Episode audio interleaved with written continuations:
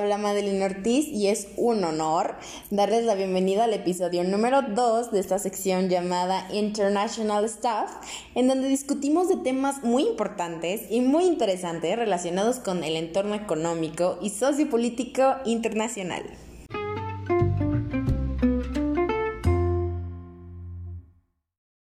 Antes de empezar a llenarlos de información, me gustaría ponerlos un poquito en contexto. Como lo mencionábamos en la sección anterior a esta, vivimos en un mundo globalizado. Y también hicimos la mención de que como no todo es color de rosa, esto tiene tanto sus ventajas como sus desventajas. Y precisamente en esta parte de las desventajas es que el ser humano aún está esperando poder trabajar en ello y convertirlo todo a su favor. Una de estas desventajas, y que es definitivamente la que hace que muchos temas deriven de ella, es que aunque pareciera que podemos estar más conectados y más interesados en la situación social de los demás, la realidad es distinta, ¿no? Porque muchas veces nos encerramos en nuestra burbujita y ya de ahí nos salimos. Pero no, no hay de qué preocuparse, porque aquí está su servidora que con mucho gusto hace pop a la burbuja que creamos. Partiendo de esta pequeñísima introducción, entremos a un tema que nos concierne mucho como sociedad y hablemos entonces del índice de desarrollo humano. Este índice, también conocido como IDH por sus iniciales, es un indicador que nació de la mano del Programa de las Naciones Unidas para el Desarrollo de la ONU en 1990 este básicamente se encarga de medir el desarrollo que tiene cada país y de sus posibilidades de crecimiento económico, del modo en que cada estado le facilita un entorno adecuado o no a sus habitantes. Todo esto partiendo de la medición de variables como la esperanza de vida, la educación o el ingreso per cápita. La manera en la que podemos interpretar los resultados es que estos son valores entre 0 y 1. Mientras la calificación sea más cercana al 1, entonces hay un mayor desarrollo humano. Hablando de números más exactos, por aquello de lo eficiente que soy, aquellos niveles superiores al 0,80 se consideran como desarrollo humano muy alto. Los valores que rondan entre 0,70 y 0,80 son desarrollo humano alto.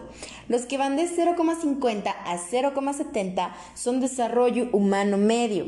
Y los que tienen una valoración menor al 0,55 son desarrollo humano bajo.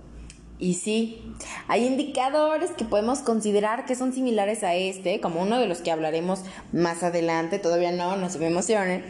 Pero lo que hace muy importante a este índice en especial es que enfatiza en el aspecto humano y que de aquí se parte para el desarrollo de futuros programas de ayuda en ámbitos infraestructurales o educativos, lo que la verdad está padrísimo y que definitivamente es muy necesario.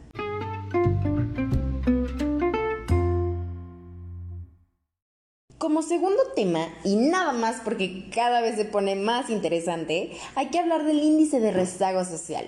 Este índice fue construido por el Consejo Nacional de Evaluación de la Política de Desarrollo Social, mejor conocido por todos como el Coneval, con el objeto de ordenar los estratos de acuerdo a la observación de las carencias sociales se toma como una medida ponderada que resume básicamente cuatro indicadores de carencias.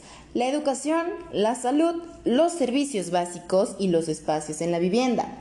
Este índice se calcula a nivel estatal, municipal y por localidad y posteriormente se distribuye en cinco estratos que son muy bajo, bajo, medio, alto y muy alto.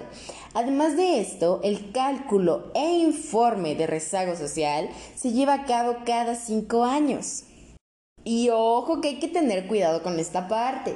Este índice no mide como tal la pobreza, sino que se tiene como un indicador social para tomar decisiones en materia de política social y para analizar la desigualdad que hay en el entorno nacional otra cosa, para que sea más sencilla su interpretación en los informes, se hace un ranking entre todos los estados de la República. Mientras más bajo sea el rezago social, es mejor. Entonces, por darles un ejemplo, en el informe del año del 2015, en el lugar número 32 de los 32 estados de nuestro país, se encontraba Nuevo León con un grado de rezago social muy bajo, esto indicándonos que hay mejores condiciones de vida para todos en ese estado.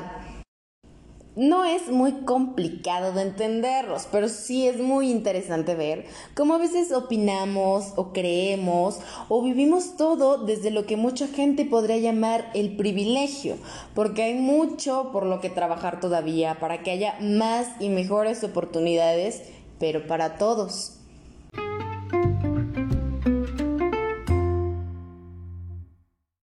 Y para seguir haciéndonos más conscientes de la situación de nuestro país y del mundo, el siguiente tema es el índice de desarrollo social, que ojo, si es diferente al índice de desarrollo humano, pero ahorita van a ver por qué.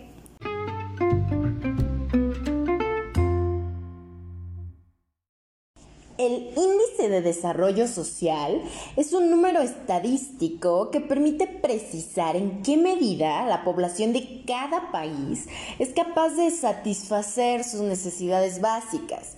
Así, este índice crea lo que podríamos considerar las bases para mejorar la calidad de vida y fomentar el desarrollo en aspectos sociales y económicos de cada individuo.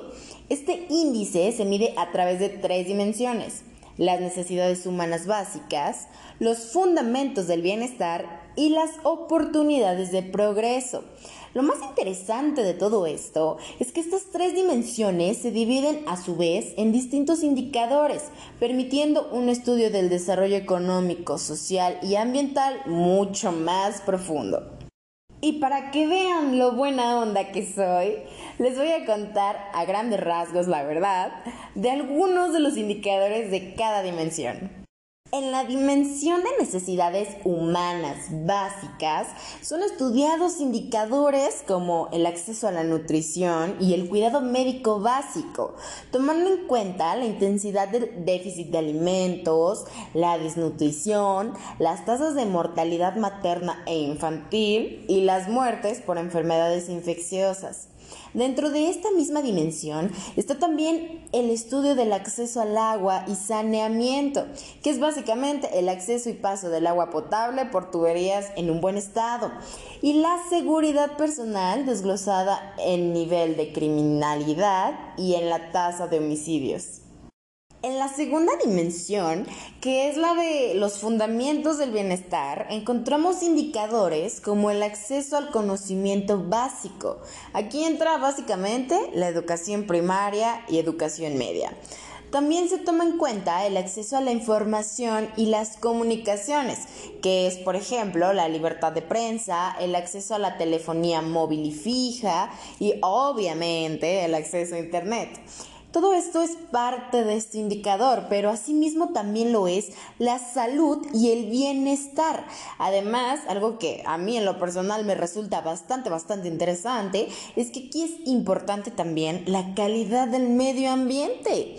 Aquí entra tanto la calidad del aire, de los recursos naturales a los que tenemos acceso y pues obviamente también a la contaminación, pero pues esa la verdad es que ninguno nos libramos. Y ya en la tercera y última dimensión sobre las oportunidades, abarca desde los derechos personales como los derechos políticos o la libertad de expresión, con temas que resultan controversiales en la actualidad como la libertad personal y la tolerancia e inclusión. En estos indicadores hablamos de la libertad de culto, de la libertad de religión, de la tolerancia a la homosexualidad y ya por último, como si todo lo anterior hubiera sido poco, también nos habla del acceso a la educación avanzada. La verdad es que este índice es una chulada. Nos ayuda mucho para que nos demos cuenta de la realidad de las personas en nuestro país y de las personas fuera de nuestro país. Es, es una manera muy, muy diferente y muy padre de abrir los ojos a lo que realmente está pasando.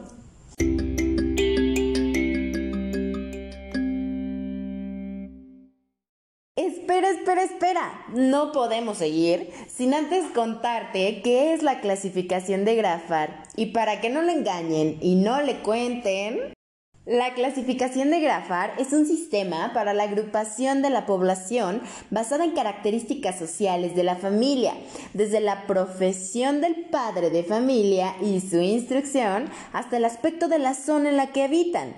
Las personas con estratos más altos, es decir, de clase 1 y 2, pertenecen a un nivel más alto de bienestar, mientras que las familias en pobreza extrema o relativa pertenecen a los estratos más bajos, es decir, 4 y 5.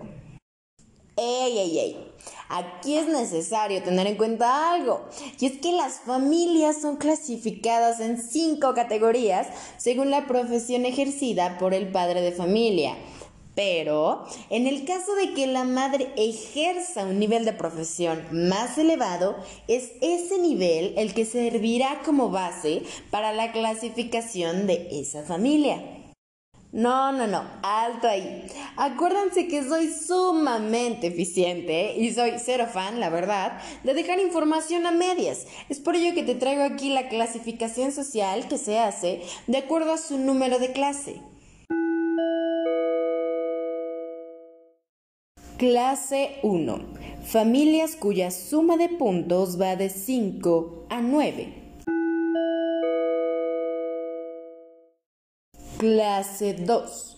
Familias cuya suma de puntos va de 10 a 13.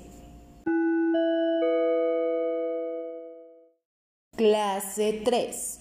Familias cuya suma de puntos va de 14 a 17. Clase 4. Familias cuya suma de puntos va de 18 a 21. Y por último, tenemos la clase 5, que son familias cuya suma de puntos va de 22 a 25.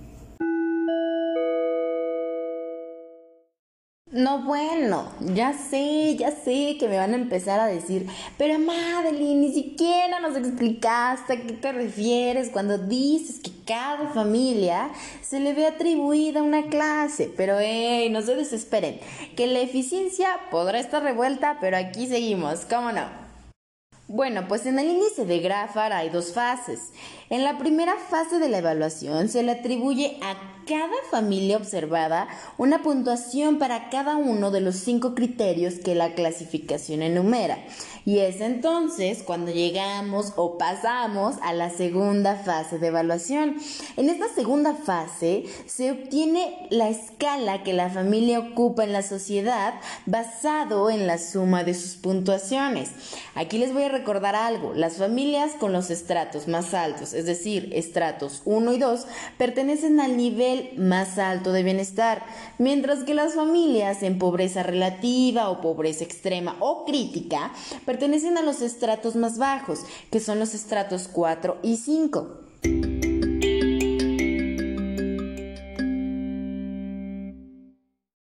¿Cuántos de nosotros no hemos escuchado los términos de sostenibilidad y equidad? Al menos yo sí y varias veces. Pero ¿a qué nos referimos con esto bajo un contexto de entorno económico y sociopolítico internacional? Primero lo primero, hay que saber que para estos términos hay dos índices que nos ayudan a medirlos y que estos están enfocados en los sistemas de producción agrónoma. El índice de sostenibilidad es una razón numérica medida a través del desarrollo de las unidades de producción, sanidad vegetal y animal, la tradición de cultivos, los rendimientos, la disponibilidad del agua y la utilización de insumos propios. Ahora bien, el índice de equidad es, al igual que el anterior, una razón numérica que es calculada a través de la participación de los productores en la toma de decisiones de distribución equitativa de los créditos, asimismo de la distribución del agua, de los costos de la electricidad y de la organización comunitaria. Estos índices permiten inferir el nivel de desarrollo sostenible de la comunidad y nos indican si son bajos o si reflejan a su vez un desequilibrio en los sistemas productivos. Así, de alguna o de muchas maneras, seremos capaces de distinguir la estabilidad o, pues en su caso, la inestabilidad de la situación en los campos.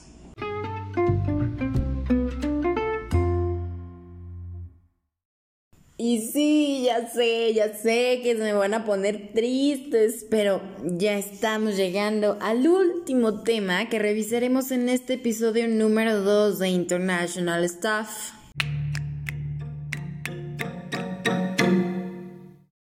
Y este último tema es el índice de pobreza. Este índice es uno de los primeros indicadores que surgió con la finalidad de facilitar la medición de la pobreza, cosa que hasta hace no muchos años era una tarea bastante complicada por la falta de estándares que permitieran que se llevaran a cabo ideas aproximadas. El índice de pobreza humana surge en el año 1997 a través de la Organización de las Naciones Unidas con el objetivo de medir la pobreza que prevalece en los países y que reflejará todo mejor que el IDH, o sea, el índice de desarrollo humano, que espero que no se les haya olvidado porque tiene unos minutitos que lo platicamos. Pero bueno, regresando al tema, porque a mí no me toca regañarlos, el IPH o índice de pobreza humana se define como un indicador compuesto que mide las privaciones en tres dimensiones básicas, una vida larga y saludable, el conocimiento y un estándar decente de vida. Los dos primeros parámetros principales para su cálculo son, primero, la probabilidad del país de no superar los 40 años de vida, o 60 en los países de la OECD, que por si no sabían es la Organización para la Cooperación y el Desarrollo Económico, en la que hay 36 estados participantes, entre los cuales se encuentra nuestro bello país, México. Y como segundo, está la tasa de analfabetismo adulto en países en vías de desarrollo. Como tercer parámetro corresponde el promedio no ponderado de la población sin acceso sostenible a una fuente de agua tratada y niños con un bajo peso para su edad, mientras que para los países de la OSD el tercer parámetro corresponde a la población por debajo de la línea de la pobreza y se agrega un cuarto valor, la tasa de desempleo a largo plazo. El IPH es muy útil porque nos ofrece un resumen sobre cómo se mide la pobreza de forma integral, ya que no solo contempla el salario de una persona, que era lo que anteriormente se consideraba o se creía que era lo único que era necesario contemplar, sino que también este IPH toma en cuenta las necesidades o las privaciones que tiene que afrontar en su contexto y condición social un individuo. Esta es la razón principal por la que la Organización de las Naciones Unidas ha adaptado y actualizado la fórmula constantemente. De los tres indicadores principales que para recordárselo se los vuelvo a mencionar es la educación, la salud y el nivel de vida, se derivan otros 10, imagínense, 10 indicadores más que nos permiten calcular los años de escolarización o los niños escolarizados, el acceso a atención sanitaria y la mortalidad infantil, el nivel de nutrición, el acceso a electricidad, sistemas de saneamiento, agua potable, bienes materiales, que son, por ejemplo, la televisión, el teléfono, el internet, vehículos, etcétera, etcétera, etcétera. Yo todavía no me lo creo. De verdad es que este índice está completísimo. ¿Cómo es posible que de tres indicadores principales se deriven otros 10 para que de verdad nos demos cuenta de la situación que viven muchas personas? Aunque muchas veces nos quisieran vendar los ojos, o incluso hay que admitirlo, que también muchas veces nosotros mismos somos quienes nos queremos vendar los ojos. Ahora sabemos que hay muchísimas, muchísimas formas de conocer la verdad, de conocer y saber lo que hay más allá de el alcance de nuestros ojos o de nuestras propias capacidades.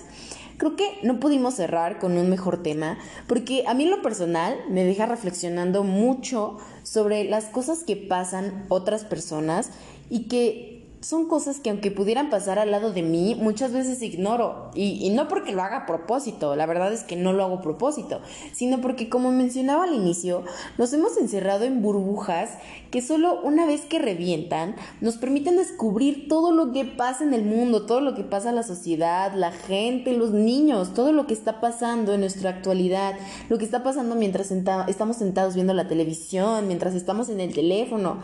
Y la verdad, aunque suene feo, hasta que no reviente esa burbujita, finalmente somos capaces de ver la cruda realidad y es el momento en el que nos empezamos a interesar por lo que podemos hacer por los demás y no solo por lo que es beneficio para nosotros mismos. Creo que es la reflexión que me gustaría dejarles y que es lo que más me parece importante, que dejemos de pensar tanto en nosotros mismos porque a veces nosotros opinamos desde el privilegio, porque tenemos comida, porque tenemos un techo, o al menos espero que lo tengan porque hay mucha gente que lastimosamente no lo tiene y creo que darnos cuenta de todos estos índices nos permiten realmente entender por lo que están pasando otras personas y buscar pues desarrollar programas futuros para ayudar.